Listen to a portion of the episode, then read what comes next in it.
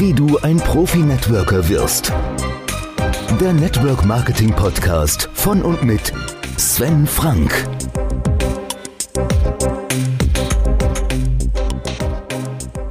Hallo und herzlich willkommen zur 14. Folge der Podcast-Reihe Wie du ein Profi-Networker wirst.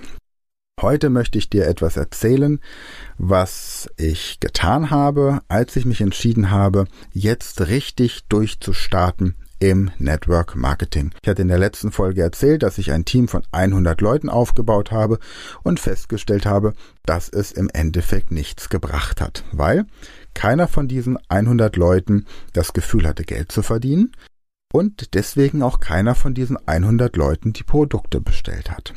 Ich bin also mit der völlig falschen Herangehensweise an diese Leute herangegangen. Und jetzt ist parallel noch etwas passiert, das mir fast das Genick gebrochen hätte. Ich habe nämlich meine anderen Aktivitäten, meine Hypnose- und Sprachtraineraktivitäten dermaßen vernachlässigt, um mich dem Network Marketing widmen zu können, dass meine Einnahmen komplett runter, fast bis auf Null gegangen sind. Das heißt, ich habe meine Einnahmen aufgrund weniger Zeit, die ich investiert habe in meine Hypnosearbeit, fast auf Null runtergefahren, konnte aber parallel nicht die Einnahmen über das Network Marketing entsprechend hochfahren. Und das ist das, was ich sage, man darf nicht an dem Ast, auf dem man sitzt, sägen. Das heißt, wenn du einen Hauptjob hast, und im Network Marketing startest, dann sorge erstmal dafür, dass mit den Techniken, die du im Network Marketing lernst,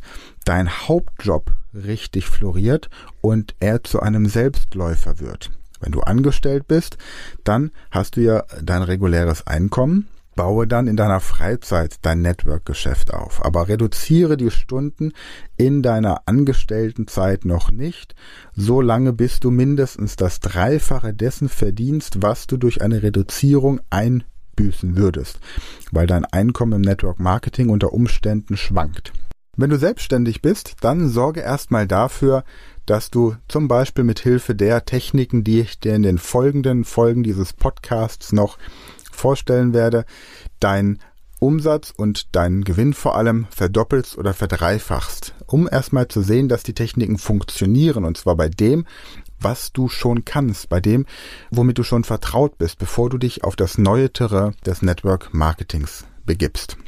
Und mir war jetzt klar, als ich gemerkt habe, dass hier etwas ganz massiv schief läuft, dass ich ja nicht nur eine Verantwortung für mich und meine Familie habe, was Einkommen und so weiter angeht, sondern ich habe auch mit der Zustimmung, dass ich bei diesem Aufbau der Firma mitarbeiten möchte, die Verantwortung für die anderen Teampartner, egal ob sie in meinem Team sind oder in einer Parallellinie, und es gab nur eine einzige Parallellinie. Alle anderen, das heißt 50 Prozent aller Teampartner waren in meinem Team zu dem Zeitpunkt.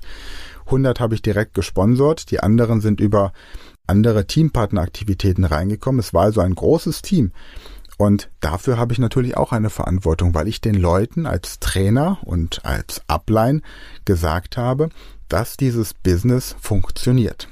Und ich hatte eine Verantwortung gegenüber der Firma, weil ich von Anfang an dabei war und gesagt habe, ich werde diese Firma mit aufbauen. Also musste ich etwas ändern. Und ich habe festgestellt, dass wenn ich mich nicht persönlich weiterentwickle, und zwar außerhalb meiner Firma ohne die internen Trainings, die ich ja sowieso besuche, aber außerhalb meiner Firma Input hole, von dem die Firma und die Teampartner profitieren können. Wenn ich das nicht tue, dann werde ich niemals die Einkommensgrenze oder die Ergebnisse meiner Arbeit verändern können. Ich habe also in der Vergangenheit immer nur das konsumiert, was die Firma mir gesagt und erzählt hat, in den früheren Firmen oder jetzt auch eingangs bei der aktuellen Firma. Jetzt hatte ich aber verstanden, dass ich mich in meiner Persönlichkeit weiterentwickeln muss, dass ich meine Rhetorik entwickeln muss, meine Körpersprache, meine verkäuferischen Fähigkeiten, meine Online-Marketing-Fähigkeiten, meine E-Mail-Marketing-Fähigkeiten, mein Finanzmanagement, mein Zeitmanagement, mein Selbstvertrauen, allein meine Zuverlässigkeit, meine, mein Auftreten und so weiter und so fort. Wie du weißt, bist du der Durchschnitt der fünf Menschen, mit denen du die meiste Zeit verbringst. Also habe ich mir überlegt, welche Menschen habe ich in meinem Umfeld und habe etwas ziemlich Schockierendes in Anführungsstrichen festgestellt. Ich hatte mich nämlich die ganze Zeit nur mit Menschen umgeben, denen ich etwas beibringen konnte. Ich war also sozusagen ein König unter Zwergen. Ich habe Leute in mein Team geholt, die im Network Marketing oder überhaupt in dem unternehmerischen Arbeiten weniger erfolgreich waren als ich. Wenn ich jetzt aber mit meiner Arbeit nur 80 Prozent der Effektivität erreichen kann, dann bedeutet das, dass ich diese Menschen nur auf 60 Prozent maximal bringen kann. Wenn ihr also irgendwelche Sätze von Networkern hört, wie beispielsweise finde Leute, hol sie in dein Team und mache sie erfolgreicher als dich selbst, dann kann ich euch sagen, das funktioniert nicht. Du kannst einen anderen Menschen nicht erfolgreicher machen als dich selbst durch das, was du ihm beibringst. Das ist schlichtweg nicht möglich.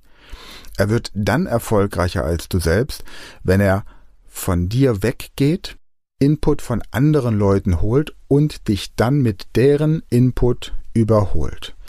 Dazu musst du aber erstmal in der Lage sein, jemanden so zu motivieren, dass er den Wunsch hat, außerhalb von deinen Trainings und deinen Infos sich noch weiteren Input zu holen. Und wie man die Leute dazu bringt, das erzähle ich auch im weiteren Verlauf dieses Podcasts.